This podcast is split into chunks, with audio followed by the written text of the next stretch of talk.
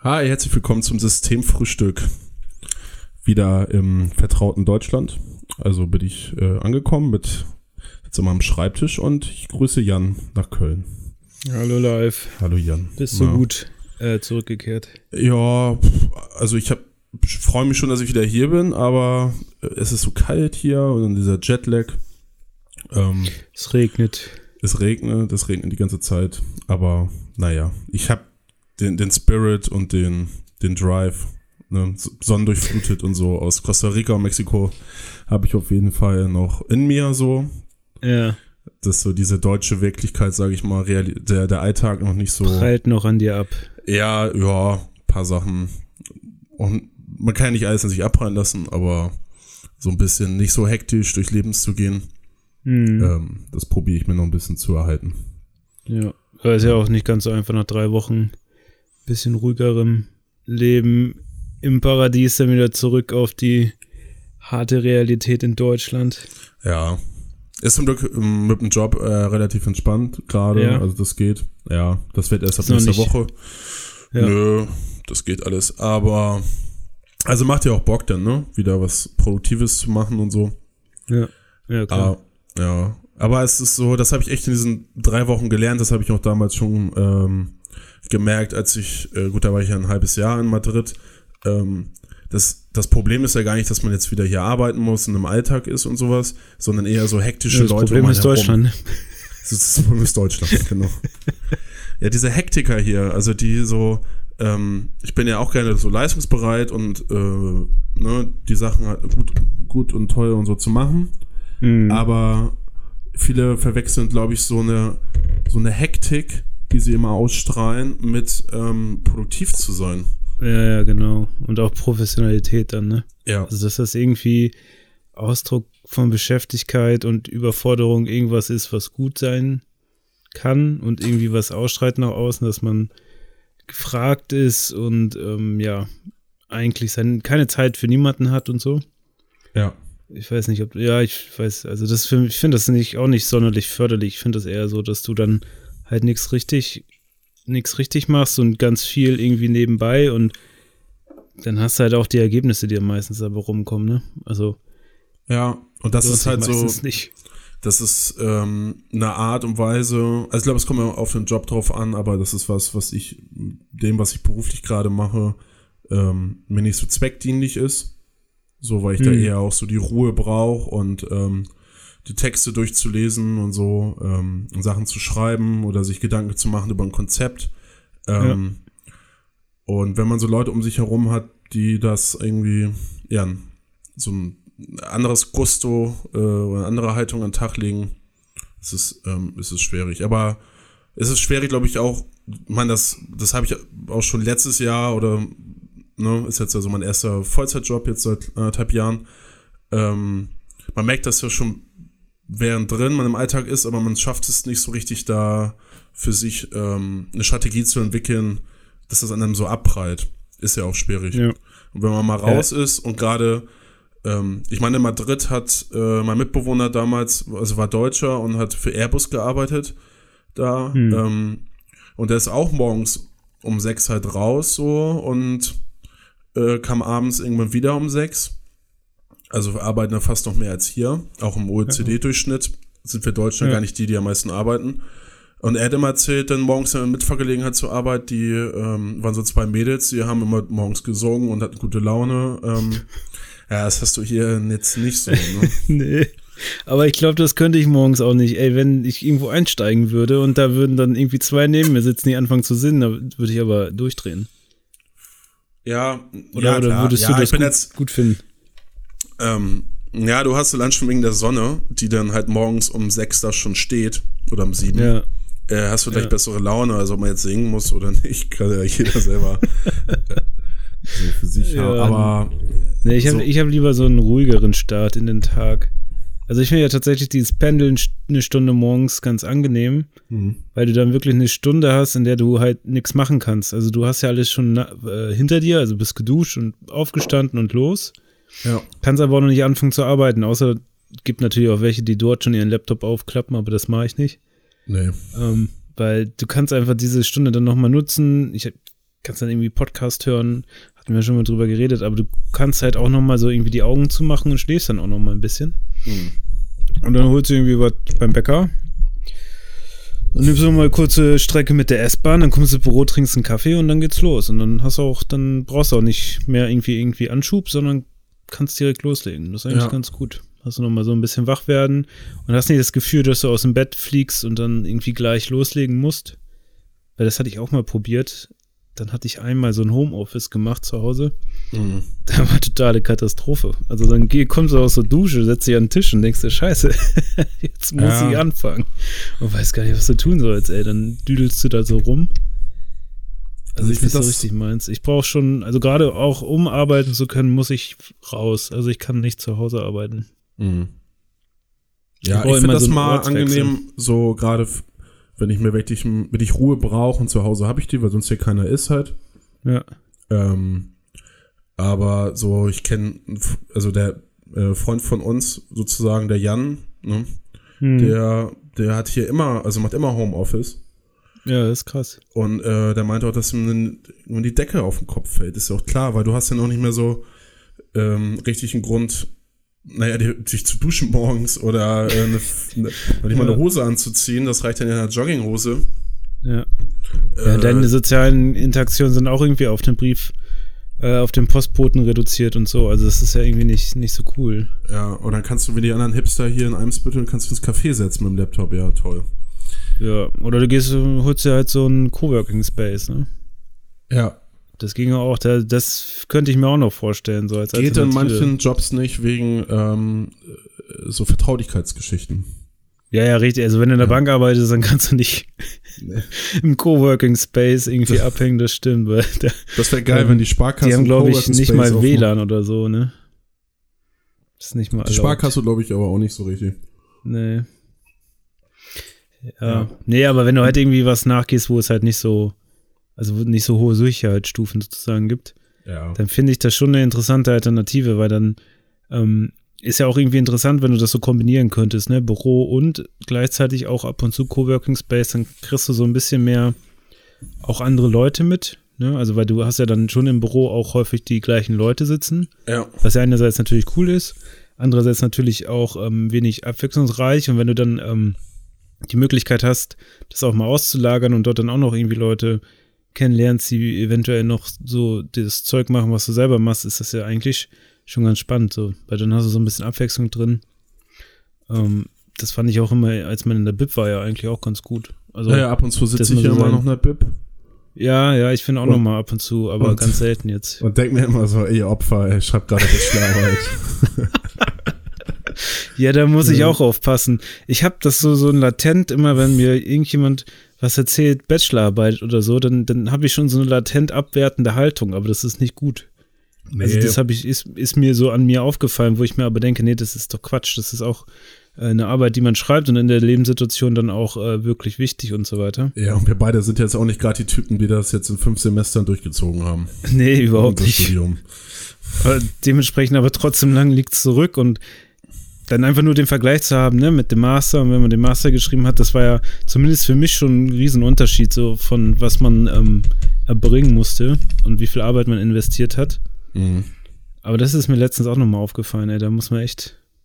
Ich glaube, das, das ist das eine Thema. Das andere Thema ist, wenn man so übers Alter redet und man sagt, man wird alt oder man verhält sich für alt und das hat man früher, als man jung war, gemacht oder so. Das ist, glaube ich, diese andere Sparte, die auch in die gleiche Richtung so so geht. Also ich glaube, das ist so ein bisschen, muss man so ein bisschen Feingefühl für entwickeln, dass man da irgendwie äh, ja. die Lebensrealitäten der anderen auch wirklich wahrnimmt und nicht wie nur so irgendwie jetzt, abtut oder so. Wie war dann jetzt das Pendel mit den äh, Karnevalsleuten?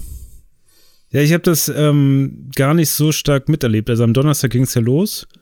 Und im letzten Jahr saß ein Donnerstag schon irgendwie so ein Entenkostüm-Mann mir gegenüber mit einem halben Kasten Bier leer.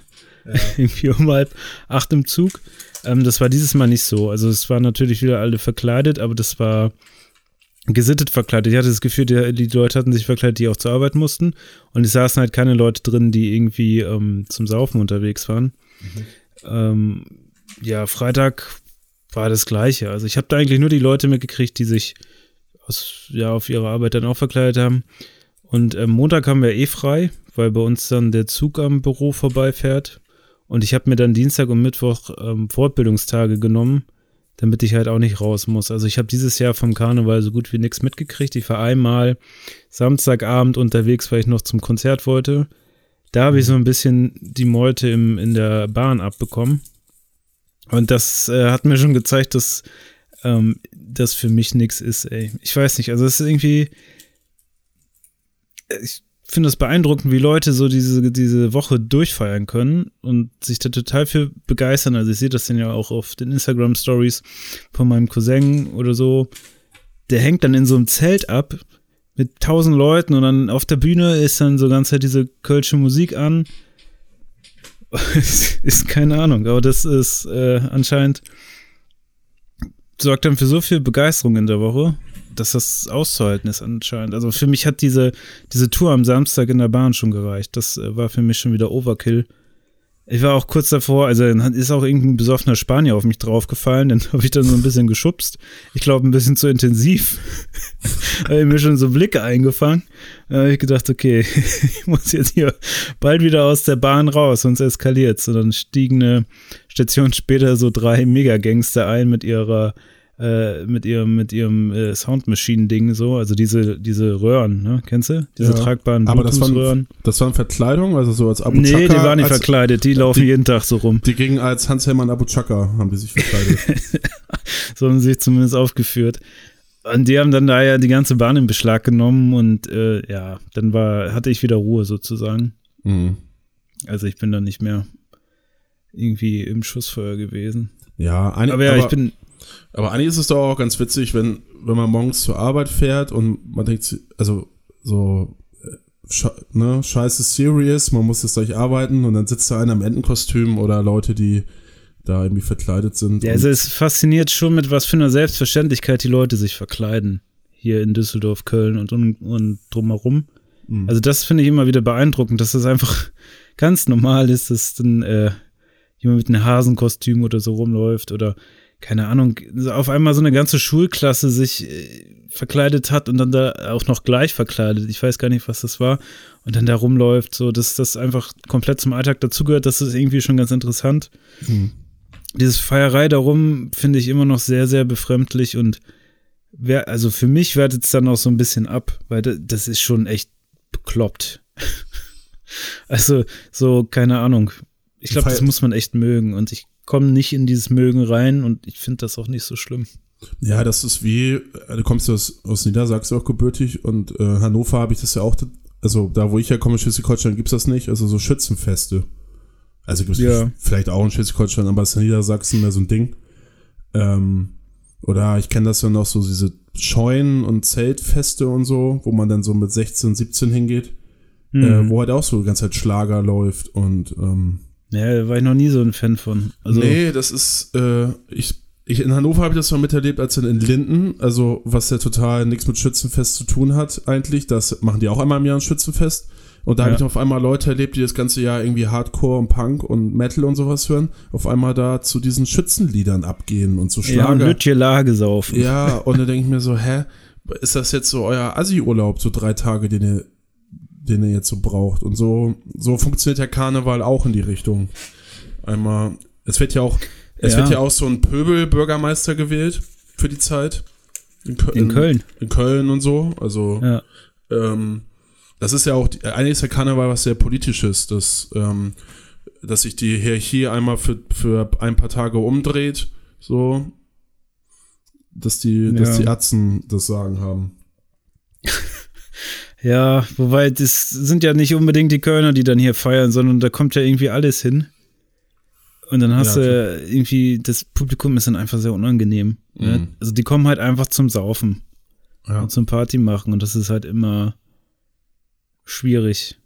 Ne, von, also weil das ist dann halt immer sehr in eine Richtung und laut und wenn ich nicht so, also wenn ich morgen wieder nach Hause fahre, dann kennt, kennt mich ja hier auch keiner und so weiß ich nicht, das ist schon unangenehm, dann an der Bushaltestelle oder an der S-Bahn zu sitzen und dort zu warten, weil das einfach, denkst halt in jeder Sekunde so, oh, gleich kommt irgendwer von denen hier an und will irgendwie und möchte dich dann dazu motivieren, doch auch hier mit zu feiern und Spaß zu haben.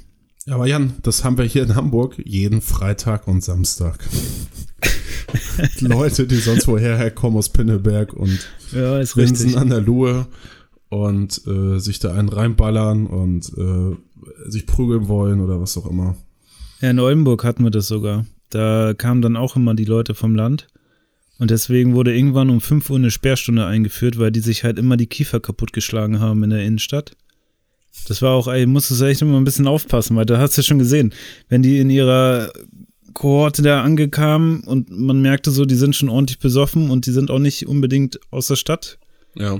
Bist du schon immer irgendwie weiter oder hast ein bisschen so Abstand genommen, weil halt wusstest, das, das geht, die schlagen sich sofort, ne? Also ist Ja. halt einfach eine unangenehme Stimmung, weiß ich nicht.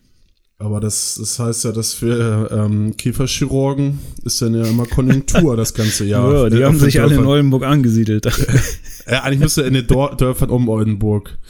Ähm, das wäre ja auch eine Maßnahme für Leu die, die Kommunen auf dem Land suchen ja immer ähm, Ärzte, ja. Fach, Fachärztemangel. Meinst du so als Anreiz, dass man sich dann irgendwie dort niederlassen kann? Weil besonders viele Kieferbrüche. Ich glaube, das ist auch zurückgegangen, ne? Dieses ganze, oder was ist, glaube ich, das ist zurückgegangen, dieses ganze Komasaufen. Ähm, ich weiß auch, als ich, als wir mit 17, 18 halt nach Flensburg immer reingefahren sind, um da zu feiern, ähm, gab es dann noch sowas, äh, Laden, Mausefalle hieß der, direkt am Hafen. Da hat man 10 Euro Eintritt bezahlt. 10 Euro Eintritt bezahlt und konnte so viel saufen, wie man wollte.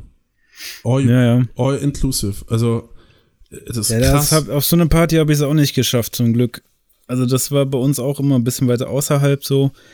Ah, da bin ich auch nie mitgefahren. Das war mir immer, boah, nee. Nee, also wir sind dann immer dann daran vorbeigelatscht, wenn, äh, wenn ich ins Volksbad wollte, was halt eher so ein alternativer Laden ist, ähm, Mhm. wo wir zum Konzert wollten oder wenn wir vom Konzert wieder zurück sind. Und dann hat man da mal welche Mitschüler damals gesehen, die da schon nicht mehr gerade ausgucken konnten und das war so, ey, also ich trinke ja auch ganz gerne ein, aber das war schon mal eine andere Klasse so. Ja, das Laster habe ich leider auch, dass ich manchmal ganz gern was trinke, aber ungern in so einer Gruppe, weißt du? Die dann irgendwie nur da unterwegs ist, um sich zu besaufen und dann, keine Ahnung, sich gegenseitig hochspielt und ja, weiß ich nicht, dann aufführt. Das Ja. hat man vielleicht früher auch mal gemacht, so als man jünger war, vielleicht nicht in den Extremen, aber irgendwie heutzutage kann man das nicht mehr so. Also ich kann das zumindest nicht mehr so Aber ich glaube, bei denen, einfach. die jetzt so 18, 19 sind, glaube die machen das auch gar nicht mehr so viel. Das Ja. weiß ich nicht. Die Habe ich nicht so Leistungsgesellschaft. viel mit zu tun. Müsste man mal Nee. mit, einmal mit losgehen. Ich glaube, so viel unterscheiden sich die, die Jugenden immer nicht so voneinander, denke ich. Ja, ich jetzt nicht darauf, äh, auf das, wir sind ja so alt und wissen, wie es ist, aber ähm, Da muss Ja. man mit Feingefühl machen, Ich- da. es sind ja auch nur äh, Statistiken, die ich so lese, ähm, dass der Alkoholkonsum halt generell ähm, zurückgeht. Ja, geht er zurück. Und für, ja, aber andere Drogen sind halt dafür interessanter. Dafür wird stärker, ja gut. Ja. Naja, das war also Karneval. Naja, und äh, Das war Karneval, ja. Äh, Ich muss was- aber sagen, ich bin Ja. dieses Jahr am besten drumherum gekommen. Also wie gesagt, außer diese eine ähm, Fahrt mit der S-Bahn-Tram da bin ich eigentlich ziemlich verschont geblieben, weil Freitag bin ich mit Tobi dann auch direkt einfach nach Mülheim gefahren. ja, Da gab es dann auch Konzerte, da sind wir auch erst nachts zurück. Da war dann aber auch nichts mehr, weil dann äh, die Leute ja eh schon am Feiern waren. ja. Und dann am Bahnhof war jetzt auch nicht so schlimm und dann ist man halt nach Hause gekommen, ohne irgendwie großartig damit in Kontakt geraten zu sein. Und es gab Tombola, wo Tobi und ich waren. Äh, und ähm, wir sind dann in Zockerlaune geraten. Also das Problem ist, ich, ich zock dann auch manchmal ganz gern. Okay. Ä- Also darum ist es immer ein bisschen gefährlich. Aber es war ja für, also das ging an die richtigen Leute und dann haben wir los um los gekauft und ich habe, glaube ich, irgendwie zehn Kondome gewonnen. Also zehnmal den, äh, den sozusagen, wie nennt sich das, wenn man nicht den Hauptgewinn zieht, sondern das Gegenteil, Das ist Niete. den Song. Ja, die Niete, genau. Also eigentlich so diesen Trostpreis, ne, den du kriegst. Also jedes Los hat halt gewonnen. Hm. Und das war so der Trostpreis. Und das, was ich, mein Höchstgewinn war eine äh, Cappy, wo I Love Swedish Football draufsteht. Und, äh, aber hier, Tobi hat abgeräumt. Der hat mehrere CDs dann irgendwie gewonnen. Schokolade, vor eine Schokolade habe ich auch noch gewonnen. Da haben wir auch beide irgendwie noch so, so eine Freiausgabe der Frankfurter Rundschau gewonnen. Mensch. So. Ja, Aber aber wir haben so diese Sache, es gab so eine Senseo-Maschine, die haben wir nicht gekriegt. Dann gab es noch so eine abgefahrene Figur und einen Helm, das haben wir auch nicht bekommen. Ah, die 10 Aber- Kondome reichen dann ja. Also dann hast du für die nächsten sechs Monate auch ausgesorgt, ne? Was das angeht. Ja, das meinte Tobi auch. ja. Vielleicht Ja. sollte er auch mit uns mal den Podca Podcast machen. Der hat da gute Sprüche drauf. Ja, er scheint sich irgendwie zu finden, diese Leute. Ne? Schräg. Aber also die Quintessenz, man kann auch, wenn, äh, wenn der Karnevalszeit im Rheinland ähm, sich dem ganz gut entweichen. Man kann sich dem entziehen, ja. Entziehen, auch ähm, ganz, ähm, also man muss nicht wirklich viel tun, um nicht dabei zu sein. Das ist schon positiv. Also Sehr für gut. mich. Ich meine, Ja. ich möchte ja keinen den Spaß rauben, die daran irgendwie, ähm, ja, keine Ahnung, irgendwie sich da jedes Jahr drauf freuen. Das ist ja auch völlig in Ordnung. Für die. ja. Ja, Aber Ka- mich packt's einfach nicht. Und ich muss auch sagen, für mich wertet es aus zu Köln, also jetzt wird es natürlich ein bisschen eine harte Aussage, aber ein bisschen ab, weil das ist echt schon krass.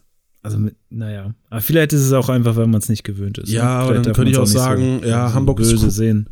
Ihr könnt ja auch sagen, ja, Hamburg ist cool, aber ähm, im Juli darfst du ja auch nicht sein, wegen Schlagermove und Harley Days oder was die hier haben. Ja, ja, Ähm, ja, ja. Gut, dass es jetzt. Also ich glaube, da hat jede Stadt so seine Eigenheiten, wo, wo einmal abgeht so. ja, ähm, Ich meine, in, in Stuttgart gibt es doch, wie nennt sich das, wenn sie alle aufräumen? aufräumen. Nee, ich dachte, ich Kehrwoche oder so nennt Ach, sich ja, das ja, doch ja, in Stuttgart. Ja. das ist ja da das große Event. Okay. Ich meine, da, da haben es die Kölner schon besser.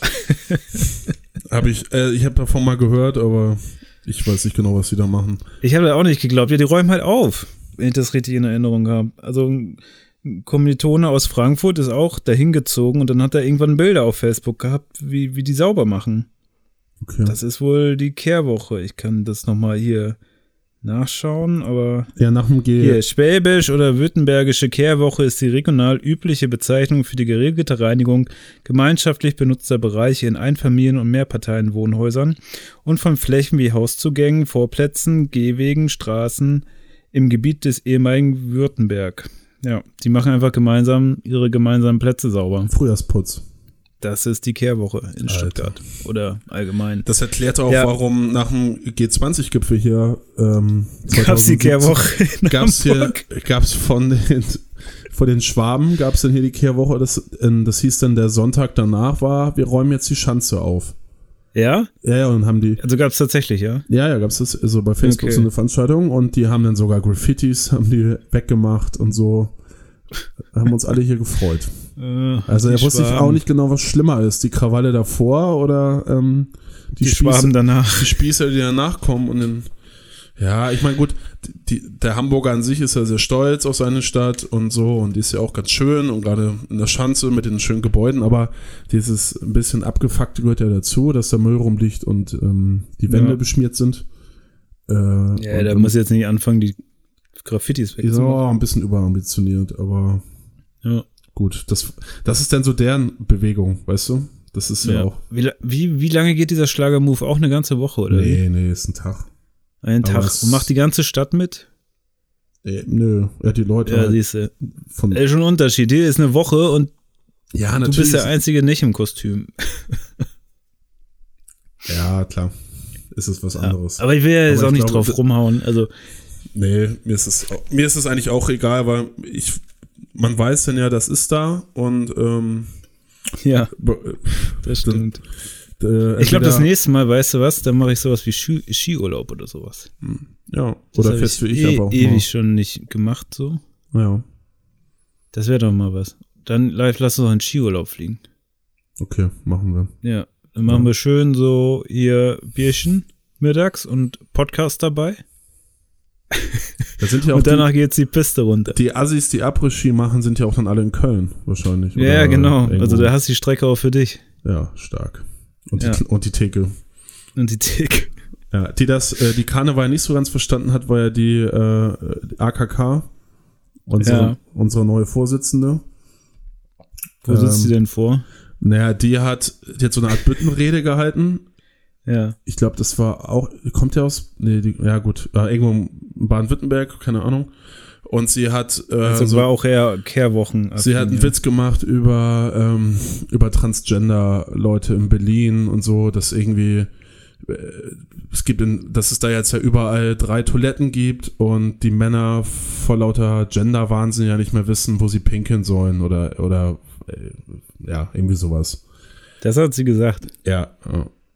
Okay.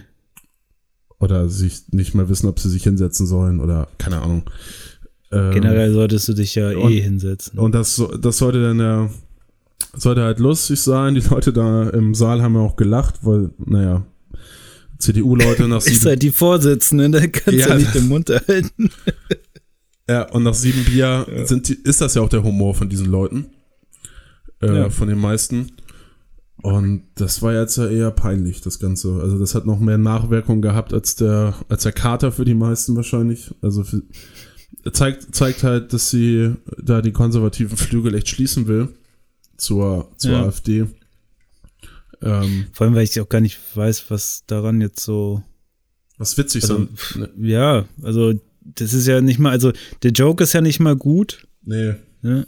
Also das ist ja, also dass Jokes meistens böse sind und irgendjemanden treffen, ist ja irgendwie so in der Natur von dem Witz. Ne? So, so funktionieren Witze ja meistens. Ja, aber der geht ja, soll ja nicht ein Karneval gerade von unten nach oben gehen. Und da geht er von Ja, ja. oben nach, also gerade zu äh, Leute, die jetzt im Pass stehen haben, was steht da, divers, ne? Äh, Ja. Ist das dritte? Ähm, Ja, D. die ja- ne? die Aber ja manche schreiben auch X, weißt du warum? weil divers auch schon wieder, weiß ich Keine nicht. Ahnung. Ich habe das nur ein paar Mal, irgendwie ist mir das über den Weg gelaufen, so. Ja. Naja, aber auf jeden Fall, das ist halt jetzt, diese Gruppe hat jetzt nach jahrelang Kämpfen, sag ich mal, oder Debatten, das, das eine Anerkennung bekommen, darauf, dass sie Ja. jetzt eine Bezeichnung haben. Und dann hat die Alte nichts Besseres zu tun, als da nochmal drauf zu hauen. Also Ja, ja. gegenüber einer Gruppe in dieser Gesellschaft, die eh schon ähm, immer Probleme hat mit Diskriminierung. Aber das fand ich ja tatsächlich auch, als ich in Schweden war, sehr interessant. Da gab es ja Unisex-Toiletten, so in den Unis und zum Teil auch in den Clubs. Ja. Was ich ja eigentlich ganz gut finde, weil warum brauchst du getrennte Toiletten, ne? Also dann brauchst halt einfach Toiletten und gut ist. Und da war das ja auch so, dass meinte man, oh ne, die stinken, weil da irgendwie im Mülleimer die Binden liegen oder die Tampons, wo du denkst, ne, das stinkt überhaupt nichts, was soll das denn? Das ist einfach so, meistens einfach imaginierte Sachen. Ja. Ähm, und dann, ja, keine Ahnung, irgendwelche Ängste oder was auch immer.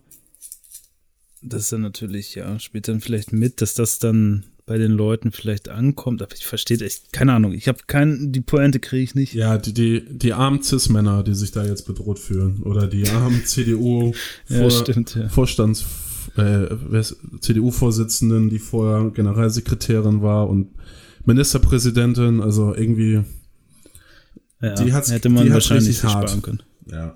Ja. Und jetzt hat sie, glaube ich, gestern, äh, also am, am Mittwoch, hat sie dann nochmal gesagt, ja, man kann ja wohl mal einen Witz machen, was ist denn eigentlich Deutschland für ein unverkrampftes Land, dass man zu Karneval sowas nicht sagen darf.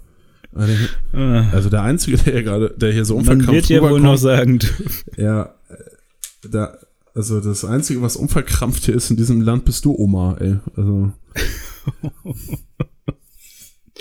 äh, kommen ja rosige Zeiten auf uns zu. ja. Wir werden die Angie noch vermissen.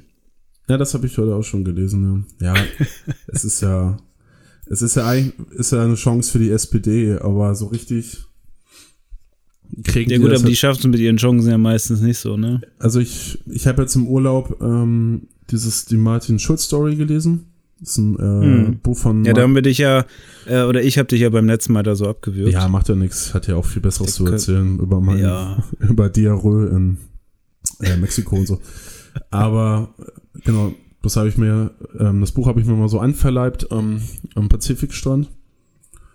Und ja, da merkt man, also das beschreibt irgendwie gut, er war 150 Tage mit Schulz unterwegs und Hm. er beschreibt gut, woran äh, oder warum äh, das in dieser Partei auch irgendwie nicht klappen kann. Also einmal so an sich diese Kampagne. Er wurde, also irgendwann im Sommer 2016 hat Gabriel ihn angerufen, also Martin Schulz, und meinte, ja, wir müssen mal gucken, kann sein, dass du Kanzlerkandidat wirst, vielleicht mache ich das nicht. So, ähm, Und dann war, war die Überlegung, ob er dann Partei, ob Schulz auch Parteivorsitzender werden sollte oder dann oder Außenminister, ähm, ob Gabriel alles abtritt, was auch immer. Und Gabriel mhm. hat ihn bis Dezember zappeln lassen. Okay. So, und äh, dann meinte er irgendwann zu ihm, ja, also du machst nicht Außenminister, das mache ich weiter, Partei, du machst aber Parteivorsitzender und Kanzlerkandidat. Ähm, ab Januar ging dann, ging dann der Wahlkampf los, also neun Monate vor, vor der Wahl, was ja gar nichts ist. Es gab, es gab keine Kampagne, es gab noch nicht, es gab irgendwie ein Wahlkampfteam, was dann wieder ausgeladen wurde, dann haben es andere gemacht, äh, also Berater und so, totales Hackmack. Und Schulz hatte keine, ähm, hatte keine, keine, keine, kein Programm, keine hm. Punkte, und ähm, Schulz ist dann einfach losgelaufen ähm, und hat Reden gehalten, was er so wichtig findet. Also soziale ja. Gerechtigkeit, eher linkeres Progr äh, Programm, ähm, gerade das Thema Europa. Und auf einmal war er ja, das ähm, vor, jetzt so vor zwei Jahren, war, hatte, waren die auf einmal vor der CDU. Gab es ja diesen, diesen Hype. Ja. ja. Äh, hätte einfach mal so weitergemacht Anstatt dessen haben seine Berater gesagt, ja, mach mal ein bisschen weniger Europa, das interessiert in Berlin eh niemanden. Und ähm, Schulz, also in dem ganzen Buch ist das immer wieder Thema. Schulz hat so ein Bauchgefühl, was ihm jetzt gerade wichtig ist, was er auch denkt, was die Leute ähm, ja so hören wollen sozusagen, also was jetzt so bei denen äh, auf so auf der Brust brennt so. Und ähm, dann haben immer seine Berater wieder interveniert. Also, der hat irgendwie sechs, sieben Stück gehabt. Ja. Ja, ist. Und was haben die mal gesagt, was soll er dann irgendwie propagieren, sozusagen? Also nach der Saarlandwahl, das war schon ziemlich am Anfang, ähm, also so März 2017, ähm, hat die SPD hat ziemlich verloren und das war ja gegen, gegen Lafontaine, also den alten Bekannten. Mhm. Und ähm, nach, nachdem, nachdem die verloren haben, war dann auch, hat dann die SPD oder Schulz eine klare Kante gezogen gegenüber der Linkspartei. Das hat, hat er vorher halt nicht. Ihm wurde ja. es halt geraten, dass er nicht mit ihm zusammen, nicht mit Lafontaine oder mit der Linkspartei zusammenarbeiten sollte oder Koalitionen Ausstich, äh, Aussicht stellen soll. Und das, ja. dann sind viele wieder linke Wähler davon, von Schulz wieder weggegangen. Wieder abgerückt. Ja. Und dann ist er ja, von, er war, glaube ich, bei 32, 33 Prozent. Und ja. dann innerhalb von wenigen Wochen oder Monaten wieder auf 23, 22 runter. Also äh, genau auch die Prozentzahl, wo er die SPD übernommen hat. Und ja, er wurde, ich meine, der war EU, also der Präsident vom EU-Parlament, spricht fünf Sprachen, ist super gebildeter Typ, hat äh, liest super viele Bücher, war ja Buchhändler da in Würselen und so. Ähm, mhm. Eigenen Laden hat er gehabt. Und er wurde dann so, sein Profil war dann der ehemalige Bürgermeister aus Würselen, der äh, von seinen Nachbarn erzählt. Das hat er dann in Reden gemacht, das wird ihm geraten. Und okay. die, Le die Leute wollen ja jemanden haben, auf den sie hinaufschauen. Und nicht irgendwie den Typen, der bei denen selber in der Nachbarschaft wohnen könnte. So ja, meinst du, dass es so ist, dass sie jemanden wollen, zu mhm. denen die hinaufschauen? Ist nicht gerade das alles äh, irgendwie ähm, der Grund, warum die AfD so viel Zulauf erfährt? Weil genau dieses Hochschauen und abgekapselt und überhaupt keinen Bezug mehr irgendwie nicht genau das Gegenteil bewirkt, nämlich dass du nach jemandem suchst, der irgendwie deine Interessen und deine Bedürfnisse im Blick hat also ich kann mir schon vorstellen, dass das die, äh, auch das Kalkül war irgendwie, dass man versucht, so die, die AfD klein zu halten und die Wähler, die dann sozusagen genau dieses Gefühl haben, auch damit einzufangen, dass man so diesen, ähm, ja, keine Ahnung, den netten Schulz von nebenan einfach propagiert. Ja, ja, gebe ich dir recht, aber ähm, also das ist, ich glaube aber nicht, dass das jetzt ähm, in der Kampagne so intendiert war, dass man sagt, oh, die AfD macht das so, also machen wir das jetzt auch so. Zumindest wäre das in dem Buch nicht beschrieben, dass das der Grund ist. Ähm, nee, mir geht es nicht darum, dass die AfD das macht. Also die AfD nutzt das ja einfach aus. Ja. ja? Also die, die, ja, keine Ahnung, benutzen ja einfach die Leute, spielen mit deren Ängsten und holen so ihre Stimmen. Und ich kann mir aber schon vorstellen, dass die Berater sagen, wir müssen diese Leute auch abholen, damit sie nicht ähm, sozusagen diesen Tricks der AfD ähm, ausgeliefert sind und auf die Reihen fallen, sondern dass die irgendwie auch durch Schulz reingeholt werden können. Ja, aber sind es nicht gerade die, ähm, die so die AfD-Wähler, die potenziellen, dass die gerade doch jemanden haben wollen mit Autorität? Also sind ja autoritäre Leute. So, die, die, die finden das schon geil, wenn da jemand Doktortitel hat und denken sich, oh, das ist ja ein gebildeter Mann und äh, der hat's durchschaut und dass es eine Lügenpresse gibt und die, die Politi Politiker nur für sich selber, für ihre eigene Klasse was machen. Ähm, ja, meinst du? Also ja. ich glaube schon, ja, das spielt, glaube ich, mit rein, aber da ist es, glaube ich, eher so, dass sich jemand für deren Probleme mal, ähm, also das ist, oder beziehungsweise das ist ja sozusagen der Trick, der, mit dem dann gearbeitet wird, dass diese Leute sich vermeintlich mit dem Problem dieser, ähm, ja, sozusagen, die sich abgehängt fühlen, äh, auseinandersetzen und die ernst nehmen und vertreten und dass dann jemand noch einen Doktortitel hat oder so, macht es ja umso besser ja. weil das noch so ein bisschen Gewicht verleiht. Aber ich weiß nicht, ob die nach ähm, in erster Linie nach einer starken Person suchen, zu der sie aufblicken können, oder einfach nur nach so einem gewissen Resonanzboden. Weil da ist ja alles querbeet, ne, vertreten. Also das ist ja, keine Ahnung, wenn du die Sachen anguckst, von, von Rechtsradikalen bis hin zu Straftätern hin hoch zu Leuten, die irgendwie, keine Ahnung, Professoren sind, so. Mhm. Da hast du ja alles mit drin. Also ich glaube nicht, dass es da so eine einheitliche Linie gibt. Eher, sondern dieses Resonanzempfinden eher das ist das, was das steuern, was das steuert. Also ist bei der AfD. Ich glaube, dass das vielleicht hinter dieser Beratung stecken könnte. Ob es dann so ist, weiß ich natürlich nicht. Ja. Aber gibt dir da recht, dass das natürlich dann schwierig wird, auf Dauer nur das als einziges, ähm, ja, es ja, war ja es Aushängeschild von Schulz irgendwie zu, zu nach außen zu tragen. Ja, zumal es war auch schon immer das Thema bei, äh, bei Steinbrück und Steinmeier, soziale Gerechtigkeit. Das ist immer ja. so das Einzige, was sie haben und das reicht nicht. Und die Partei, ähm, in den letzten Wochen gibt es ja so einen Wandel weg von Hartz IV ähm, du, als SPD-Kandidat kannst du so viel von sozialer Gerechtigkeit und wir müssen die Armen und Schwachen halt stärken reden, aber äh, die haben halt Hartz IV seit 15 Jahren ähm, so als Damoklesschwert, sage ich mal, was über den schwebt. Ähm, das ist, und die sind halt unglaubwürdig für viele. Und ähm, ja. ich glaube, viele haben den Schulz für glaubwürdig gehalten, weil er das mit der Linkspartei offen gehalten hat, äh, weil er ja auch fresh rüberkam als so ein bisschen der Antipolitiker. Und mhm. ähm, durch diese ganzen Sachen, die die Kandidaten vorher auch gemacht haben, ähm, also dieses Anbiederung und gerade, das schreibt Feldenkirchen auch, großes Problem der Politik generell ist ähm, diese Orientierung, immer zu gucken, was sagen die Meinungsumfragen. Und äh, ja. dieses vorher, es gibt die Beschäftigen, das war mir auch vorher oder ja, vielleicht mal im Studium gelernt oder so, aber es war mir ja auch nicht so bewusst. Die haben ja eigene Meinungsforschungsinstitut, ähm, so Agenturen beschäftigt, die, die großen Parteien, um vorher ja. halt so ähm, durchfragen zu lassen in der kleinen Stichprobenzahl, ob gewisse Programmpunkte, ob die die ähm, reinnehmen können oder nicht. Also da gab es das Beispiel mit Steuersenkung. Schulz wollte erst, glaube ich, ähm, äh, wollte keine. Und dann hat er dann aber hat er dann aber doch gesagt im Wahlkampf, ja, machen wir doch. Also er hat sich da äh, belatschern lassen, weil, weil das nicht durch diese, weil die 2000 Leute oder 5000 Leute, die sie gefragt haben, nicht durchgegangen ist. So, und das ist, war ganz viel in dem Wahlkampf und haben die Beraterin abgelassen, äh, abgeraten ähm, von gewissen Punkten, mit denen er ja am Anfang erfolgreich war. Also, ja. und, und das ist so, dieses Dilemma zeigt dieses Buch halt echt super.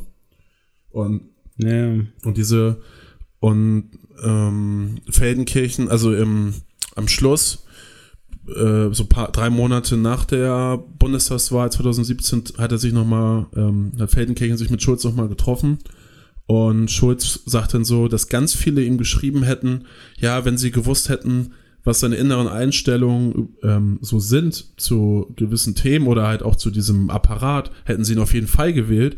Aber er kam er wurde ja am Ende des Wahlkampfs so dargestellt, als wenn er nur so ein machtgeiler Typ ist, der jetzt Außenminister unbedingt werden will und ähm, ja, also der, genau das Gegenteil, wofür er angetreten ist.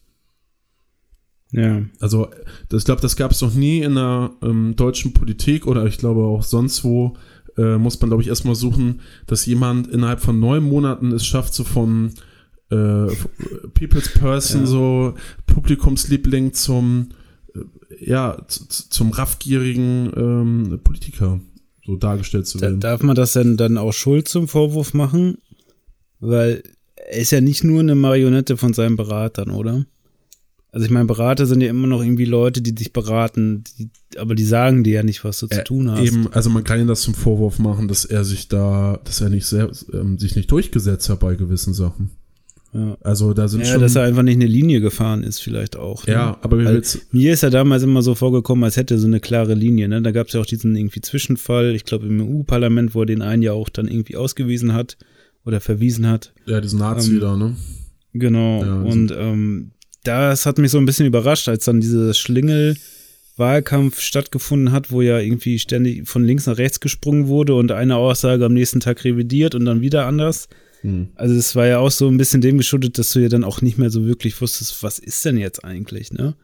Und dann natürlich, also wenn du die ganze Zeit so inkonsequent handelst und irgendwie deine Entscheidungen keine Entscheidungen sind, sondern am nächsten Tag eh wieder anders, dann kommt es halt schnell irgendwie dahin, dass das Bild dann so aussieht, wie es aussieht, ne? Ja, und wenn du keinen klaren, kein klares Programm hast, also, naja, das war auch so merkwürdig. Die haben dann während des Wahlkampfs irgendwie zwei, drei riesen ähm, Pamphlete da verabschiedet, Programme, ähm, ja. auch mit, mit, mit, äh, mit Reformvorschlägen und sowas. Merkel hatte gar nichts. Also, aber irgendwie konnten sie das nicht richtig rüber, rüberbringen und es wirkte immer wie so ein Hinterhergehechel. Also, ja. Je, ja. jetzt ist gerade das Thema, oh, wir müssen eine Position finden, als, als wenn man auch mal irgendwie nicht so sagt, ja, wir brauchen jetzt auch nicht zu alles eine Position ja. das auszuhalten. Ja, wobei das ganze Dilemma ist ja irgendwie dann eingeläutet worden mit diesen, äh, mit Schröder und diesen, wie nennt sich das noch, dritte Weg oder so, was ja auch damals. in England dann, bitte? Ja, ja, ja, ja, also damals ja. schon, ne? Ja, ja, genau, dass ja. es irgendwie auch in Hartz IV dann gemündet ist und so. Das heißt, eigentlich gar nicht mehr erkannt hast, was Sozialdemokratie eigentlich bedeutet und auch irgendwie nicht mehr gesehen hast, wofür eigentlich diese Sozialdemokraten damals gestanden haben. Ja. Also für die Arbeiter, die sich eingesetzt haben, Gewerkschaftsnah waren und so weiter und irgendwie helfen wollten und soziale Gerechtigkeit und dann führen die sowas ein wie Hartz IV, wo dann auf einmal irgendwie Leistungen davon abhängig sind, was du tust, also irgendwie du auf einmal auf die Leistungsgerechtigkeit setzt und dann die auch Sachen gestrichen werden und einfach, also es war schon irgendwie sehr verworren. Ja, wo auf einmal die SPD neoliberaler äh, war als die CDU und FDP zusammen. Genau, das war ja irgendwie dieser, ich kann, jetzt nicht ganz genau aus, aber Crouch hat da, glaube ich, ja auch drüber geschrieben, ne? Mhm. Also dieser dritte Weg, was ist denn das nochmal genau? Das ist einfach diese links-rechts sozusagen ähm, Gegenüberstellung wollten die ja irgendwie überholen, mhm. Dass es das nicht mehr gibt. Und dann, äh, ja, ja, ist halt, was, was sie dadurch jetzt gewonnen haben, sehen sie ja, ne? Also. Ja, es ist ein Scher Scherbenhaufen. Ja. Also, man, ja, ja. Äh, jetzt stehen ja einige Wahlen an in Ostdeutschland und äh, gut, in Ost, manche, also Brandenburg und MacPom regieren sie ja.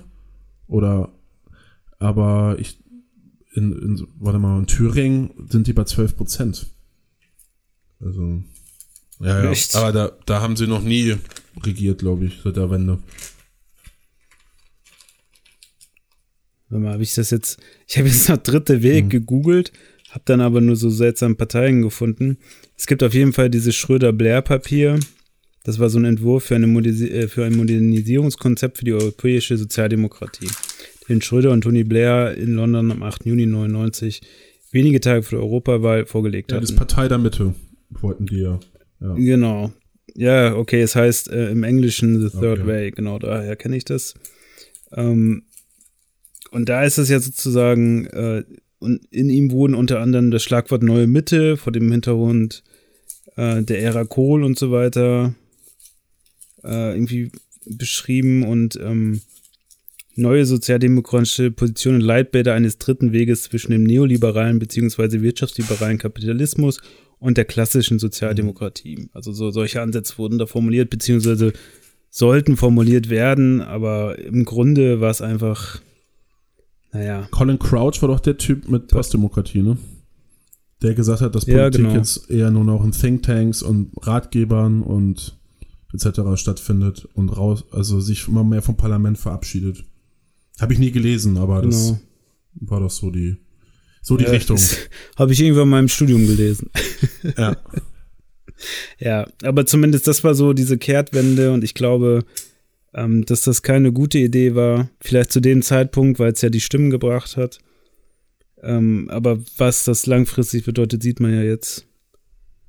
Ähm, hat eigentlich, ähm, ja, so ein bisschen eigentlich den Neoliberalismus Tür und Toren geöffnet. Tür mhm. und Tore, sagt man das so? Naja, und was wir davon haben, also ich meine, prekäre Arbeitsverhältnisse, Arbeitskraftunternehmer, ne? Also jeder arbeitet nur für sich selbst, muss gucken, wie er selber durchkommt. Ja. Irgendwie eine Art von Solidarität zwischen den Arbeitern schwierig bis kaum möglich und ne, häufiger Arbeitsplatzwechsel bedingt ja auch nicht so, dass man da irgendwie ein gewisses Bewusstsein gewinnt. Und ja, mittlerweile, also rein theoretisch mittlerweile ist ja schon sehr viel möglich, was du als Arbeitgeber machen kannst, ne? Also, dass ähm, man keine, keine unbefristeten Arbeitsverträge mehr rausgibt und sowas, ist ja alles für uns schon normal, mhm. ne? Und das ist schon so ein bisschen erschreckend. Klar. Ja. Vor allem, weil wir ja eigentlich einen Mangel haben sollten, ne? eigentlich soll es ja einen Fachkräftemangel äh, Mangel geben, aber irgendwie die Verhältnisse zeigen dir ja dann irgendwie was anderes ja, der auf. Ne? Also ist ja nicht so, dass schon, ja. die Leute dann wirklich kämpfen, ja. ne?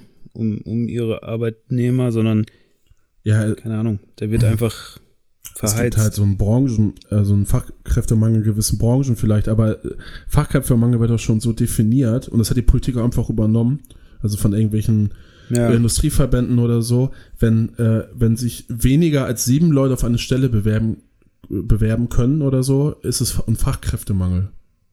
Das ist, das, so, das ist doch kein okay. Fachkräftemangel.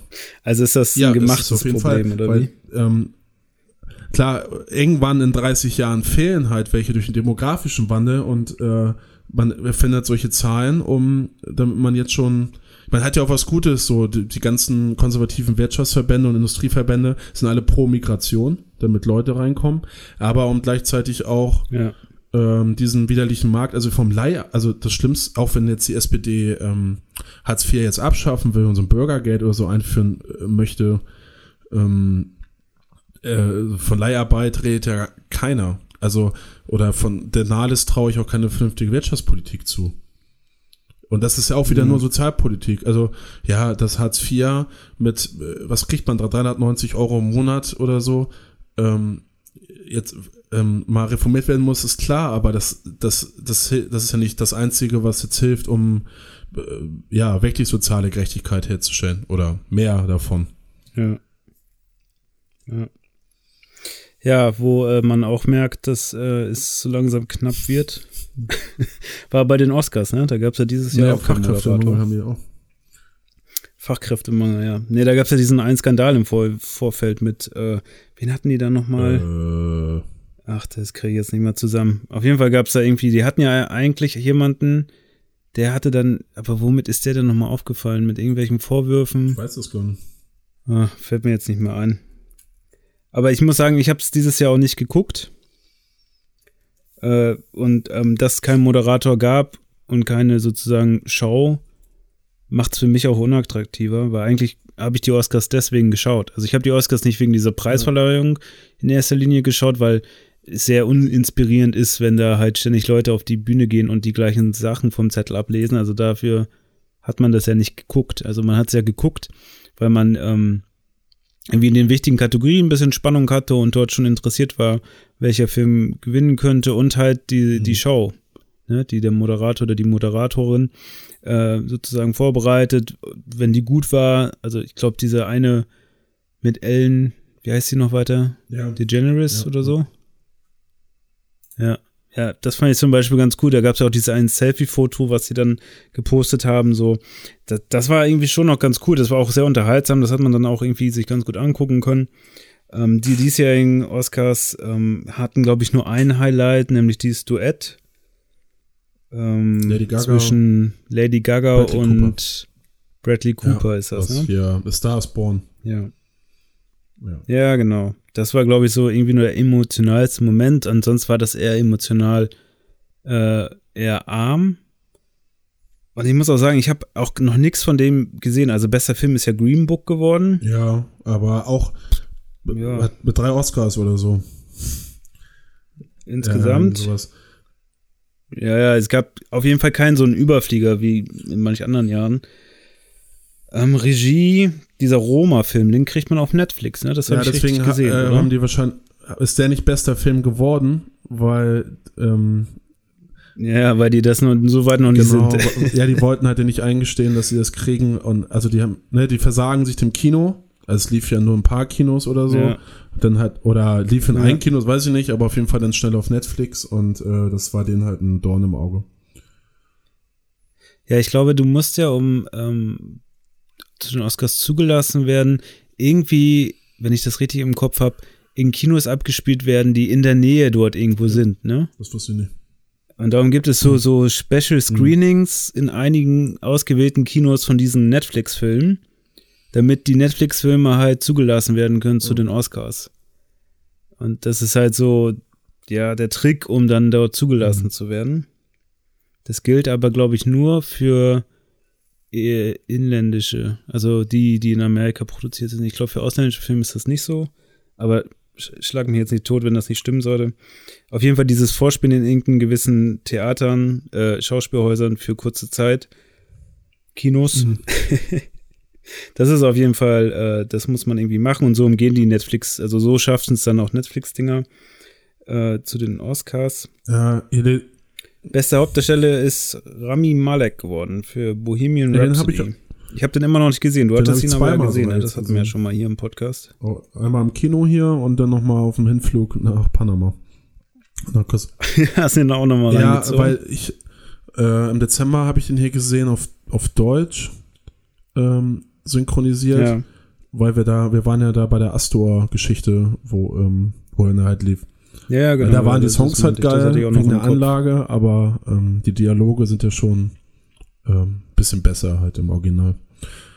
Aber Ja. so dieses, also ich fand den Film echt super, ich äh, fand das auch gut gespielt. Hab, letzt, hab letztes Wochenende mit einem äh, gebür gebürtigen Briten ähm, darüber geredet, der so, ja, der ist so 63 oder sowas, weiß ich nicht, also um die 60. Und Ja. er meinte, er konnte den Film gar nicht gucken, weil ähm, äh, Freddie Mercury, also er, der, er stellt ihn halt sehr, er, wird sehr ernst dargestellt und so, und das war er wohl gar nicht. Also für die Generation, die das auch so miterlebt Okay. haben, diese Band, ist der Film eher mehr so eine, ja, mehr so Quatsch. So eine. Und Okay. ich meinte auch so, ja, ich glaube, das kommt auch eher so an bei so unserer Generation, bei den 30-Jährigen. Ähm, ja, wahrscheinlich die, die zu spät waren, um das mitzukriegen, aber noch früh genug, um dann diesen Hype, der ja irgendwie in den 90ern ja wieder neu entstanden ist, durch Wayne's hier, World. ähm, genau, Wayne's World, die den ja, Ja. irgendwie nochmal zurückgebracht haben, den Song. Und ich kann mir auch noch an Zeiten erinnern, wo ähm, Queen auch gar nicht so gehypt war, ne? Also mittlerweile sagen Leute jetzt zu Queen, hey, das war die beste Rockband Mhm. der Welt. Ich weiß aber noch so irgendwie vor 10, 15 Jahren war das eher so Deep Purple und Led Zeppelin und Queen hatte da eher so eine Nischenrolle. Und mittlerweile hörst du von Led Zeppelin und Deep Purple gar nichts mehr so, ne? Also ja, dass wir den, ist jetzt nicht so, dass die Leute irgendwie die Musik jetzt hören oder dass das irgendwie läuft im Fernsehen oder so. ja, Oder im Kino, im Film Ja, es lief in dem. Hotel in Mexiko, wo wir waren, da zum Frühstück ähm, diese ganze Platte durch, also und sowas. Also diese neue, ja, ja, diese, Queen oder was? Zu, die extra zusammengestellt wurde für den Kinofilm.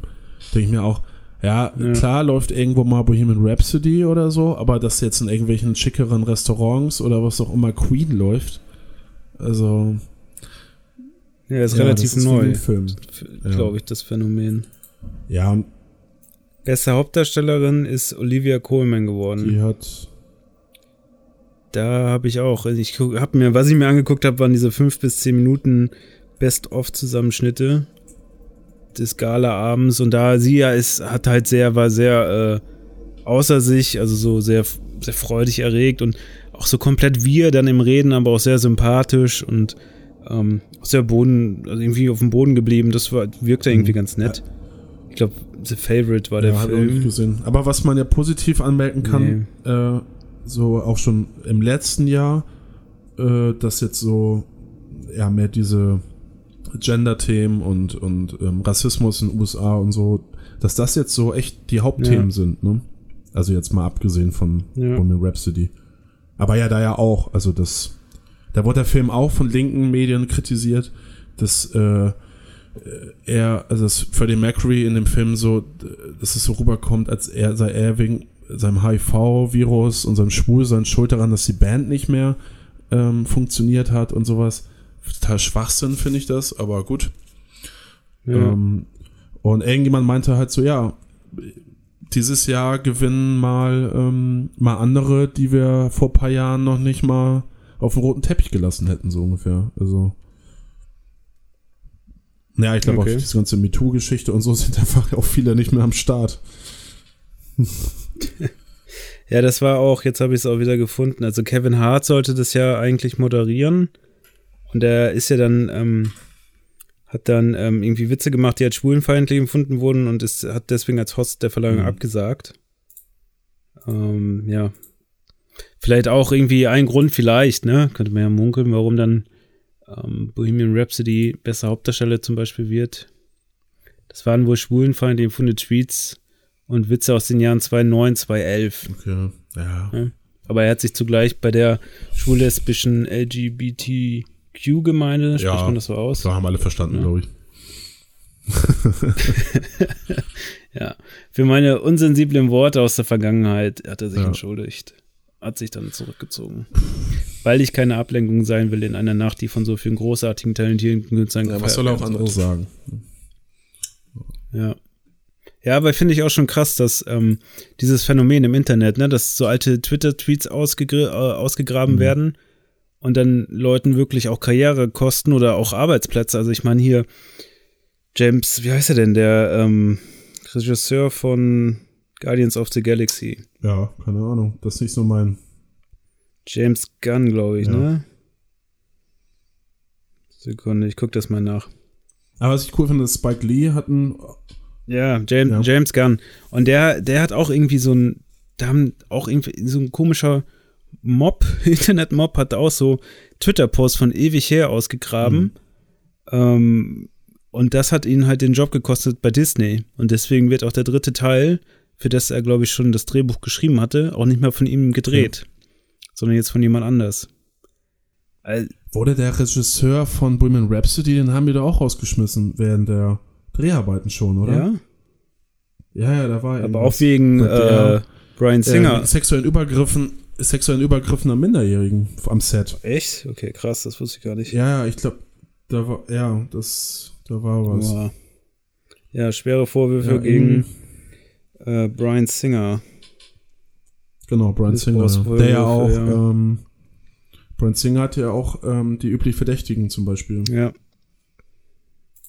Ja, ist schon äh, krass.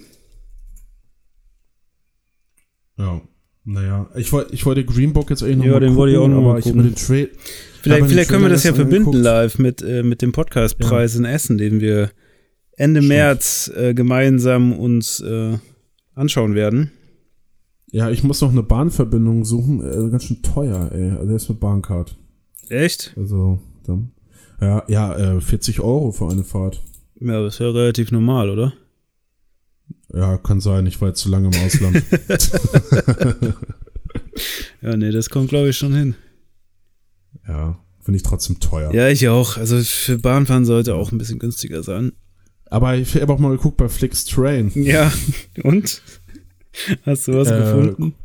Kostet 15 Euro weniger und braucht dreieinhalb Stunden nach Essen. Ah, da weiß ich nicht, ob man, ob man da ankommt, ey. Doch, doch, die fahren. Also ich habe das schon live miter, äh, miterlebt.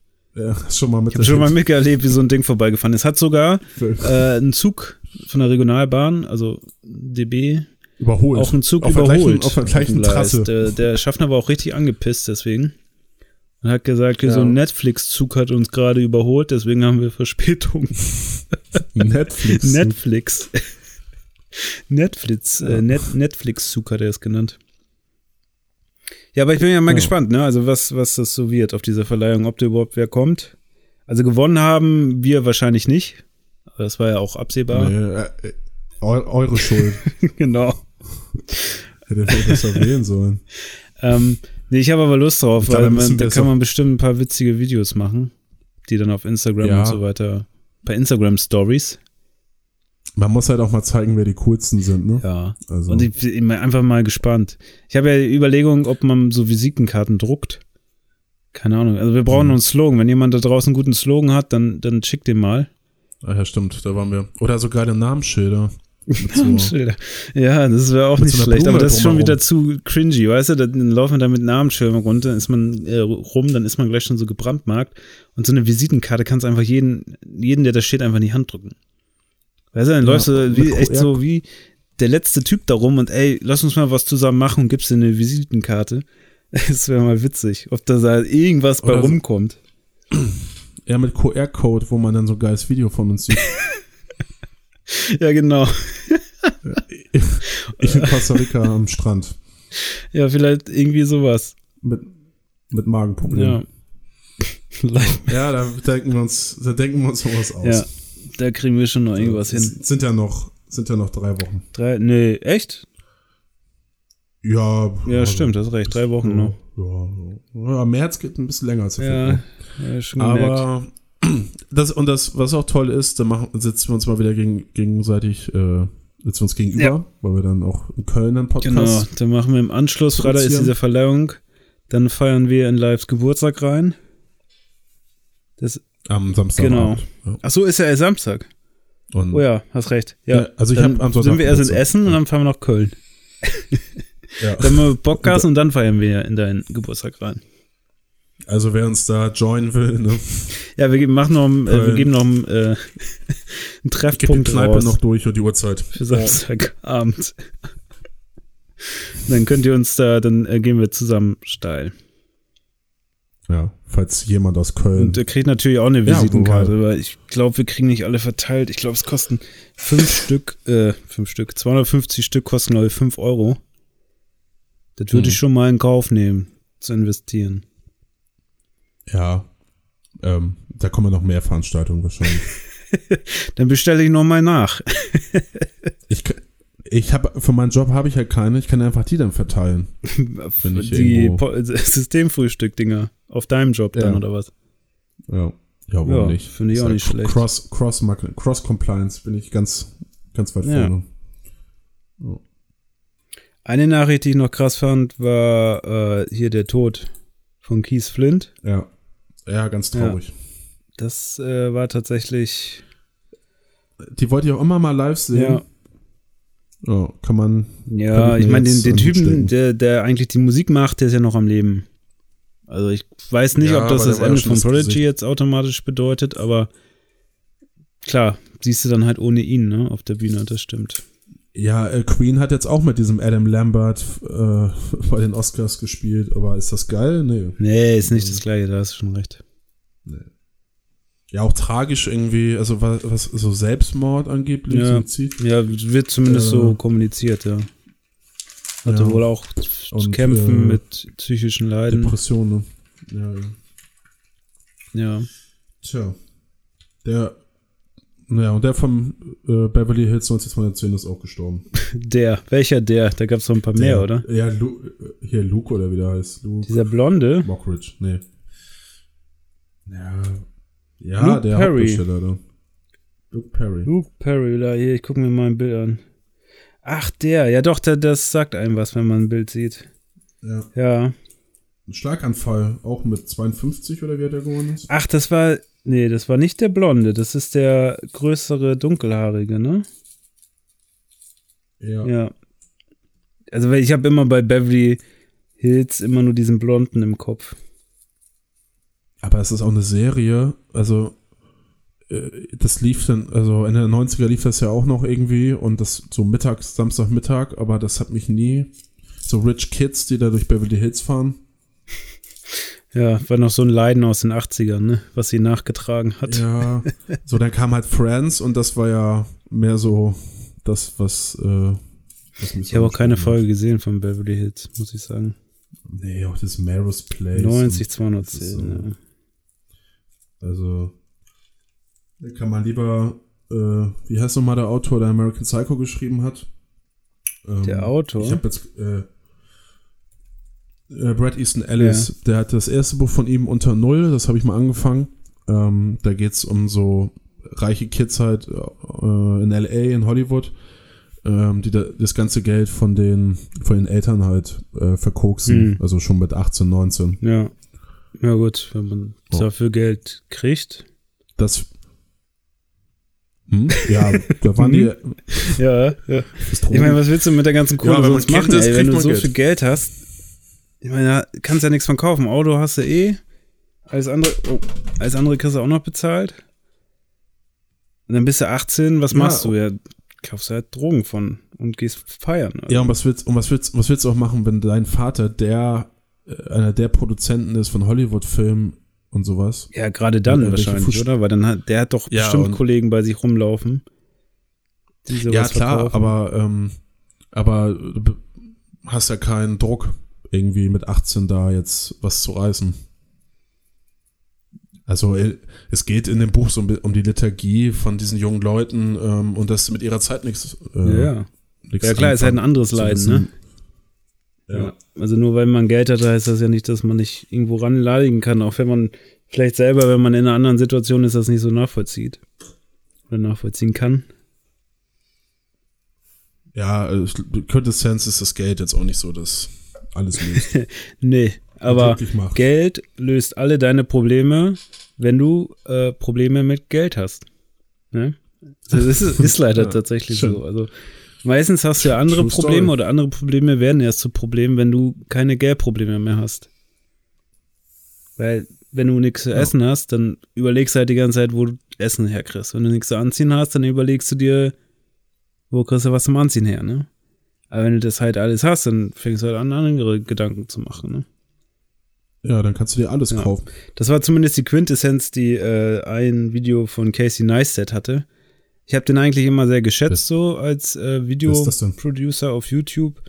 Und der hatte eigentlich auch immer so ganz coole fünf bis zehn Minuten aus so Zusammenschnitte über solche Themen. Aber das, das hat er tatsächlich jetzt als Thema, weil er früher eher aus ärmlichen Verhältnissen kommt und jetzt ist er ja Millionär, hat sich ja dadurch durch seine YouTube-Karriere da hochkatapultiert. Ähm, und das war so seine Analyse und ich dachte so, ja, stimmt. Das war so ein bisschen, ich habe eigentlich mehr Casey erwartet, Neistat. weißt du? Ich dachte, du kriegst jetzt eine geile Geschichte erzählt, so. Aber dann war das sozusagen die Quintessenz, ne? Also wenn du Ja, Geldprobleme hast, dann löst Geld deine Probleme. Ja, das ist doch Das ist nicht falsch, ne? Ja. Nee. Ja, Danach leben wir alle. danach leben wir alle. War das die Punchline für dieses Jahr, äh, für dieses Jahr, für diese Folge? Für die. Ich glaube schon, Ja. ja. Also, äh, sagt sich die SPD halt auch. Seit die. Vielleicht sollten wir mal äh, Berater für die SPD werden und denen da solche Slogans vorschlagen für ihre Top-Kandidaten. Ja, aber ich glaube, die sind, die sind auf dem linken Ohr auch auf jeden Fall taub. Ja, vielleicht kriegt man das nochmal irgendwie frei gespült. Ja, das können wir auch mal gucken, was am Podcastpreis Ja, vielleicht- so geht. Vielleicht finden wir da ein paar Sy Sympathisanten, die wir dann äh, per Visitenkarte dazu akquirieren, äh, der SPD wieder das linke Ohr frei zu machen, um Ja. Geldprobleme dann tatsächlich auch zu Das ist, lösen. dann, das ist dann unsere Punchline ist für die Unsere SPD. Punchline. In diesem Sinne, Das können wir ja auch nehmen als Slogan für den Podcastpreis. Der SPD das linke Ohr freimachen. ja, es ist äh, zumindest vom, vom Slogan auf der Karte bisher ganz, ganz vorne bei mir. Sollten wir, äh, ja, Wir verfolgen wenn wir das. nichts anderes finden, gebe ich das in Druck. Ja. ja, machen wir. Und also ich frage vorher nochmal Kevin, also Kühnert. ja, mach das Ja, mal. das- ich glaube, der ist da auch mit, mit dabei. Ja, perfekt. Gut. Dann. No. Dann genießt den Sonntag. Ich bin jetzt gerade in Den Haag und laufe einen Halbmarathon. Und wie das ausgeht, Stark. Und dann, nebenbei machst du den Podcast. nebenbei habe ich auch noch Also, einen Jan, das Podcast gemacht. Hier auf dem Kopf, ne? Ja, Hier ein Knopf im Ohr. So. Auf dem Kopf. Ja. ein Mikro auf dem Kopf. ja, Dann kommen dann mal noch gut durch, durch den, was ist Halbmarathon? ja, Halbmarathon, ja. Heftig. Mehr ne? schaffe ich nicht. Ja, reicht ja, reicht. Also wie das ausgeht, erzähle ich euch dann nächste Woche. auch. Ja. Leute, Genießt kommt den Sonntag. rein und äh, entspannt euch noch. Ja, wir sagen Tschüss. Bis Ja. bald. Haut rein. Mach's gut. Ciao. Tschüss.